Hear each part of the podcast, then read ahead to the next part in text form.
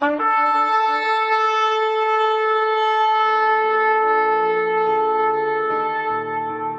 拜是本分，敬拜是机会，敬拜是恩典，敬拜是与神共享天伦。齐来敬拜。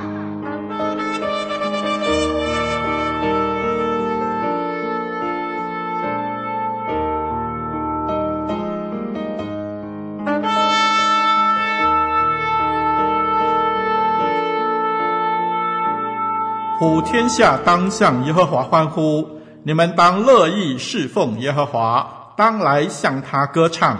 你们当晓得耶和华是神，我们是他造的，也是属他的。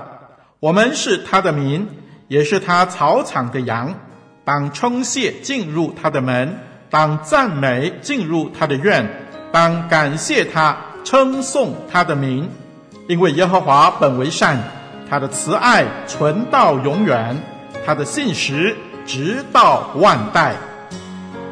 让我们齐声歌唱，敬拜永生上帝。用生命与火为我施洗，让我充满天上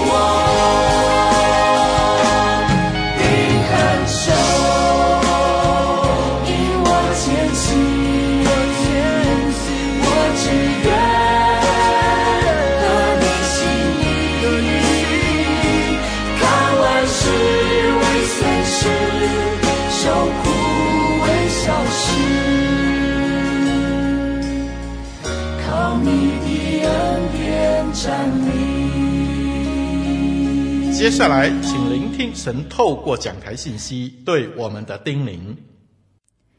各位弟兄姐妹、听众朋友平安，我是千千传道。今天要跟大家分享的讲题是苦难的颂歌。苦难的颂歌，经文取自以弗所书三章一到十三节，请听我把经文念出来。以弗所书三章一到十三节。因此，我保罗为你们外邦人做了基督耶稣被囚的，替你们祈祷。谅必你们曾听见神赐恩给我，将关切你们的职分托付我，用启示使我知道福音的奥秘，正如我以前略略写过的。你们念了，就能晓得我深知基督的奥秘。这奥秘在以前的世代没有叫人知道。像如今借着圣灵启示他的圣使徒和先知一样，这奥秘就是外邦人在基督耶稣里借着福音得以同为后嗣，同为一体，同盟应许。我做了这福音的执事，是照神的恩赐，这恩赐是照他运行的大能赐给我的。我本来比众圣徒中最小的还小。然而，他还赐我这恩典，叫我把基督那测不透的丰富传给外邦人，又使众人都明白这历代以来隐藏在创造万物之神里的奥秘是如何安排的。我要借着教会，使天上执政的、掌权的，现在得知神百般的智慧。这是照神从万世以前，在我们主基督耶稣里所定的旨意。我们因信耶稣，就在他里面放胆无惧、笃信不疑地来到神面前。所以我求你们不要因我为你们所受的患难丧胆，这原是你们的荣耀。经文读到这里，戴德生的故事是我回应神的呼召，成为传道人一个很大的关键。故事中最让我印象深刻的就是他的苦难，包括了他的贫穷，在他最穷的时候，根本不知道下一餐要从哪里来；也包括他身体极大的病痛，他曾感染一些病毒，连医生也束手无策；还包括他在船上的风暴，当时船长甚至认为他们活不过半个小时。还包括了他孩子的离世，而当时他们在中国生活不调，医疗设备不足，所以好几个孩子都夭折了。最后还包括他妻子玛利亚的离世。在这些极难忍受的困苦当中，最让人感动的部分就是戴德生从来没有选择放弃信仰，也从来没有放弃在中国的宣教事工。好，那么另外一号人物呢，是我从朋友的口中听到的。他说他有一次在街上散步，突然发现一群人在看热闹，他也就往那群人那里走过去，就看见一个像房子一样的东西，但是又不太像房子。虽然四面和顶部都是墙壁，但是无门无窗，只有一个小小窄窄的洞，足够人的手伸进去。他向人打听之后，才知道原来在这五面墙当中住了一个苦行僧。这个僧侣呢，自愿用这种方式来修行。这五面墙没有门，所以他不是自己走进去的，而是他自己在那个地方等待别人把墙砌起来。砌好之后，他就再也出不来了。每日呢，就靠外面的人定时把一些食物和水透过这个小洞送进去，而他一生都要住在里面，为自己赎罪，为世人祈福。这位朋友当时就走到那个小洞那边，往里面看。他说，他看到一个瘦骨如柴、憔悴得几乎要死的人。那两种人，一边是戴德生，一边是苦行僧。诶，他们都是为了自己的宗教在承受苦难。宗教性的受苦其实早就屡见不鲜。除了戴德生和那位苦行僧，不同宗教都有许多受苦的信徒，包括伊斯兰教圣战的勇士，他们甘愿为了信仰的缘故把自己炸得粉碎。不知道弟兄姐妹有没有一个疑问：这些搞宗教的人，他们极力的忍受苦难。是否就是出于一种宗教的狂热，就好像飞蛾扑火那样失去理智、失去判断的能力？再来，我们常彼此劝勉说要忍受苦难，那么基督徒的受苦与其他宗教人士的受苦又有什么不同的意义呢？在新约圣经当中也记载了一个受苦的使徒，就是保罗。保罗曾经在哥林多后书细数了他自己的苦难，包括被鞭打、被棍打、被石头打、遇到船坏、还有江河的危险、盗贼的危险、人的危险、旷野的危险、海中的危险。他又忍受疲倦、饥饿、寒冷、赤身露体、教会的压力等等。还有这一次，他被囚禁在监狱。以弗所书就是他在监狱里写成的。在以弗所书第三章开头第一节，保罗再一次提到了他的苦难。他说：“我保罗是为你们外邦人做了基督耶稣被囚的。”而在十三节，也就是这个段落的最后一节，我们看到保罗劝勉以弗所的信徒说：“不要因我为你们所受的患难丧胆，这原是你们的荣耀。”哇！面对这么多苦难，保罗会不会 太淡定了？保罗面对苦难的方式，呃，如果不是太阿 Q 哈、哦，一直在自我催眠、自我麻痹说，说没事的、没事的，事情并没有很糟糕。要不就是保罗像那个被拴住很久的大象，火灾来了也不打算逃跑，无奈的接受现实，反正事情已成定局。在这里，保罗是哪一种心态呢？而到底保罗又是怎么教导信徒来看待他的苦难呢？十三节这里提出了两种面对苦难的态度，就是丧胆或者引以为荣。很显然的，保罗认为后者才是正确的结论，也就是他的受苦是以弗所信徒的荣耀。对保罗来说，他受苦似乎是必然的。而且他认为，如果信徒可以正确看待他的受苦，就能够有引以为荣的反应。所以在这段经文当中，他要解释自己的受苦有更深一层的意涵。对保罗来说，没错，他看似受苦了，但事实上更是领受了神丰盛的恩典。这恩典是什么呢？那就是上文二到十二节，保罗一连串的论述。那么，第一个，第一个可以不因苦难丧胆的恩典，就是第二到第六节提到的福音的奥秘。福音的奥秘，奥秘的意思就是它一直都在，只是它被盖住了。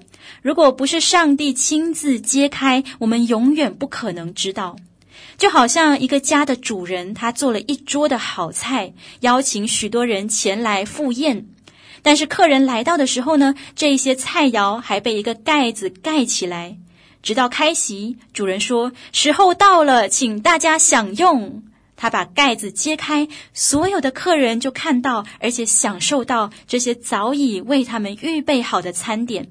而且这些餐点如果是满汉全席的话，你一定会感到震撼。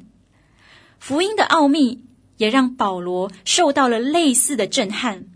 第一节，他虽然说我是为你们被囚的，但第二节他也说我是为你们的缘故才有了这样的恩典。上帝把福音的奥秘启示给保罗，就像那一家的主人在保罗面前揭开了盖子，让他看见了福音奥秘的全貌。但这个奥秘揭露的对象不单是保罗而已。还有那些在耶稣升天之后奉差遣去建立教会的使徒和先知们，我们看见保罗自从归主，他的生活就跌宕起伏、大风大浪。诶，其实其他的使徒也差不多，但是受苦又如何？他们都因着这样的恩典，获得了足以面对苦难的能力。好，那我们就好奇了，在盖子里面，那福音奥秘的内容到底是什么呢？竟能使大家苦难当前都无所惧怕。保罗在第一章、第二章已经不断的描述，如今又重复一次，这奥秘就是外邦人在基督耶稣里借着福音得以同为后嗣，同为一体，同盟应许。这是一个好消息，不是吗？有些弟兄姐妹有追星的经验哈，当你很喜欢某一位明星，你会很希望出席他的演唱会，并且希望买到一个位子是可以和他近距离接触的。但是演唱会的票多贵啊，更别说是靠近舞台的位子，没有钱的话，连去的希望都没有。演唱会的现场，用经济能力。把观众的等级区分出来，用不同的条件来定义你和那位明星关系的远近。但是福音的奥秘不是如此，福音的奥秘向每一个人宣告说：来，不论你是什么种族、什么文化、什么社会阶层，不管你有没有才干，成绩好不好，犯罪软弱，跌倒多少次，靠着耶稣基督十字架的救恩，你都可以一起来，与古今中外所有的信徒同为后嗣，享有上帝国度里的尊贵特权，同为一体，享有与上帝与肢体合一的关系，同盟应许，享有各样上帝儿女的福气。这福音的奥秘是一个基底，是保罗以及使徒先知们侍奉的基底，是以弗所教会之所以存在的基底，是所有信徒将苦难忍受到底的基底。有了这样的基底，苦难就一点也不可怕，被囚也根本微不足道，因为那奥秘太宝贵了。你会巴不得身边的每一个人都认识且领受这份恩典。冒着再大的艰难，都要把这奥秘尽量的、尽量的广传。还有一秒算一秒，得着一个算一个。就像戴德生一生从事宣教，只是过世前几个月，即便他已经高龄，仍旧坚持进入中国各地，前往那些他年轻时还未到访过的土地，进行关怀和讲道。他被称为中国人的挚友。因为他巴不得所到之处都能让这奥秘在中国人当中传扬开来，这就是保罗的心情。所以他说：“信徒啊，你们可以不必丧胆，因有着极大的恩典。就是第一，我们知道了福音的奥秘。那么再来，信徒不必因受苦而丧胆的第二个恩典是什么呢？”就是第七到十节提到的福音的执事，福音的执事。第七节说：“我做了这福音的执事，是照神的恩赐。”经文首先提到保罗执事的这个自称，执事呢就是一个做事的身份。那新译本翻译成仆役。说到仆役哈，总会让人联想到一个打杂的形象，可能是街头的清洁队，可能是家中的帮佣，可能是餐厅里面的侍应生。诶，区区一个仆役有什么可夸的呢？啊，这当然就要看你是谁的仆役了。如果是在一般工厂、公司里面打工的仆役，就没什么，我们任何人都是啊。但若你是国家某某部长的仆役，诶，整个身价就不一样了。如果你是总统的仆役、皇帝的仆役，哇，那么其他人看你的眼光会更敬畏三分哦。保罗是谁呢？他是福音的仆役，而福音就是耶稣基督自己，是那位在天地间、在生死间掌王权、居首位的主。如果你有幸被呼召到他的名下，岂不是很叫人兴奋吗？让保罗感到更光荣的是，他知道自己原本卑微的不得了，比圣徒中最小的还小。在那些失败的过去控告他，那些罪恶的声音辖制他，那些沉重的刺侵蚀他的时候，上帝的恩典临到了。他呼召保罗成为福音的执事，并且把基督的丰富传出去。其实，除了保罗之外，还有许多比圣徒中最小的还小的人，你想到了谁呢？我想到了戴德生创办的内地会当中的宣教士和童工，他们有的默默无名，有的生活清简，有的体弱多病，还有的大遭批评，甚至当中许多人时时面临性命的威胁。可是他们却没有丢弃职分，而是把他们所领受的丰盛，透过各样的方式传扬开来。还记得台湾伟大的拓荒英雄马街牧师，他同样也有在人看来的不足之处，被评断为坏脾气的独裁者，却还是怀着满腔宣教的热诚，成为神大大使用的器皿。另外，我还想到了杏林子。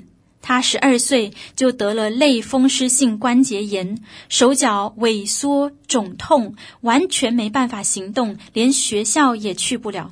所以他的学历直到国小的阶段。杏林子因为这样的病，痛苦消极的不得了，直到十六岁，他认识了主耶稣，才看见自己的价值，感受到这福音的奥秘在他身上发动。所以，他一生写下了许多的书，见证上帝的工作和上帝的荣耀。如果大家有机会看看杏林子的访谈节目，你们会发现，从他身上看不见苦难的绝望，相反的，他的脸满有神所赐的喜乐和荣光。他曾经开玩笑的说，他的工作主业是生病，副业是写作。可见苦难确实是他一生要面对的功课，但同时他继续透过书写来述说福音的大能。弟兄姐妹，你自己是否也有这种比圣徒中最小的还小的这样的感觉呢？你在各样的比较里面，你觉得自己不聪明、不富裕，身体的状况可能很糟糕，还常搞砸人际关系。有时还沉浸在罪中，何等卑微不堪！但是你知道吗？上帝也呼召你成为福音的执事了。第十节，你看见自己在哪里吗？没错，就是教会。上帝要借着教会，一个总是对神旨意明白的不全面的教会，一个容易出错的教会，会怀疑、会却步的教会。你就是这教会的一份子，上帝要借着教会向天上执政的、掌权的，向任何一个权势彰显他奥秘以及他百般的智慧。为什么呢？唯独因着上帝的恩典，因着这份恩典，信徒可以不必丧胆，反倒把这样的职分视为自己的荣耀。最后。信徒可以不必因受苦而丧胆的第三个恩典，就是福音的恒长。福音的恒长记载在十一、十二节。经文说，这是照神从万世以前，在我们主基督耶稣里所定的旨意。我们因信耶稣，就在他里面放胆无惧、笃信不疑地来到神面前。原来这福音。以及神要使用教会这件事情，在万世以前早已定下来，并且会持续到永恒。新译本的翻译是：这都是照着神在我们基督耶稣里所成就的永恒的旨意。既然神的旨意有永恒性，就表示他不随意更改，也不突然返回。何等荣耀！教会能与上帝永恒的计划连在一起，何等有盼望！不论教会遭遇什么样的挫败，是被逼迫也好，被嘲笑也好，不被认同都好，教会都不会失去福音，也不失去他荣耀的职分，因为神的旨意永不更改。你知道吗？一件事物有恒常性是很重要的事情。其实世界上的每一个人都在依靠着某一种恒常性在过活。如果没有了这个恒常性，人是不可能活下去的。最小的事情，比如说身体的需要，我们说呼吸，呼吸可以说是延续生命力最重要的运动。但是如果延续生命力的条件会随机转换的话，我们每一天单单思考要怎么活下去，就已经精神崩溃了。所以，事物的某一种恒常性其实是上帝的恩典。更感恩的是，这些恒常性都切中我们的需要。感谢主，苦难不是恒常的。而信徒要在基督里同得基业、同享荣耀，这件事情才是恒常的。所以，我们不必担忧神会不会把恩典收回，我们会不会有一天被抛弃。这段经文告诉我们，神的旨意是永恒的，只要是在基督里。以弗所书第一、第二章有很多的经文提到了基督的得胜、基督的荣耀、基督的超越。同样也有很多经文提到基督与教会亲密的关系，就像一章二十三节说，教会是基督的身体，也是被基督所充满的。这告诉我们，只要我们连结于基督，就能分享神永恒的计划，一同经历基督的得胜，并且在神面前放胆无惧。这是上帝在苦难中赐下的第三个恩典——福音的恒长。让我们按照保罗的劝勉，不必因他所受的患难丧胆。反倒是这样的经历为我们信徒的荣耀。讲章开头，我们思考了一个问题，就是世界上有许多神的仆人和教会都在受苦，但是他们没有畏惧，反而视死如归。诶，这究竟像是很多那种苦行僧、炸弹客那样，出于一种宗教狂热吗？我们心里面的答案肯定不是。那既然不是，基督徒的受苦与其他宗教人士的受苦又有什么意义上的不同呢？我相信各位弟兄姐妹常有因信仰而受苦的时候，比如我们传福音的时候被拒绝，或是在公司里面选择做对的事情而不讨好，或是被家人唾弃。好像我父亲以前信主，父母差一点跟他断绝关系。我们当然不希望因为信仰而受苦，但是你们是否发现，人活在这个世上，其实或多或少都在为某些事物付上代价。我们为赚钱早出晚归，为孩子绞尽脑汁，为健康控制饮食，为旅游省吃俭用，为喜欢的人放下自我。我们花时间。花精力、花金钱、花生命，为了换取想要的事物，有时候是很苦的，但是我们认为非常值得啊。所以苦不苦，其实相当主观。每个人都在为自己认为有价值的事物付上代价。再说回戴德生，他在给他妹妹的信中写了一句话，这一句名言一直流传到今天。他说：“假使我有千磅英金，中国可以全数支取；假使我有千条性命，绝不留下一条不给中国。不，不是中国，乃是基督。这样的救主，我们为他所做的，会嫌太多吗？”戴德生这句反问背后的答案，肯定就是：当然不嫌多啊。我们看到许多主的仆人愿意为神受苦，甚至摆上生命。那么，各位基督徒听众朋友，为基督信仰而受苦，你觉得值得吗？保罗这段经文就是要告诉我们，当然值得。不但值得，这还是我们的荣耀。因为我们与其他宗教有着根本上的差别，这个差别在于，神已经给了我们丰盛的，也是肯定的那三大恩典：福音的奥秘、福音的职事、福音的恒长。这个认知一旦有了，我们才能用正确的态度来面对苦难，我们也可以有不必丧胆的理由。但愿我们心中能够有这份把握。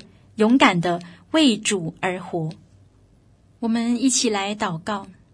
亲爱的主，感谢你按我们的需要，已经赐下福音这宝贵的恩典，使我们在有苦难的世界当中，仍然满有盼望和喜乐。这喜乐不是虚空的自我麻痹，乃是我们知道主，您已经为我们预备了一切。愿我们每一个人都清楚知道自己所得着的，就可以靠着主无所畏惧，为主而活。祷告是奉主耶稣基督宝贵的名，阿门。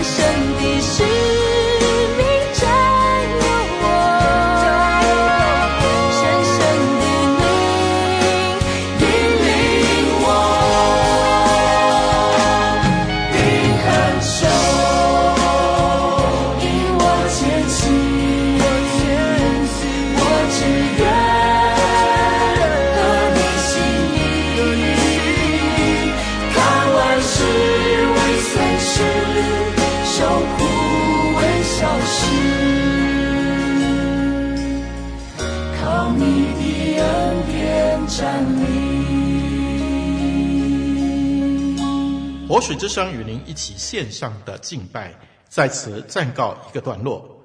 我们将在每个星期天与你一同敬拜神。欢迎锁定我们的网址。上帝祝福你。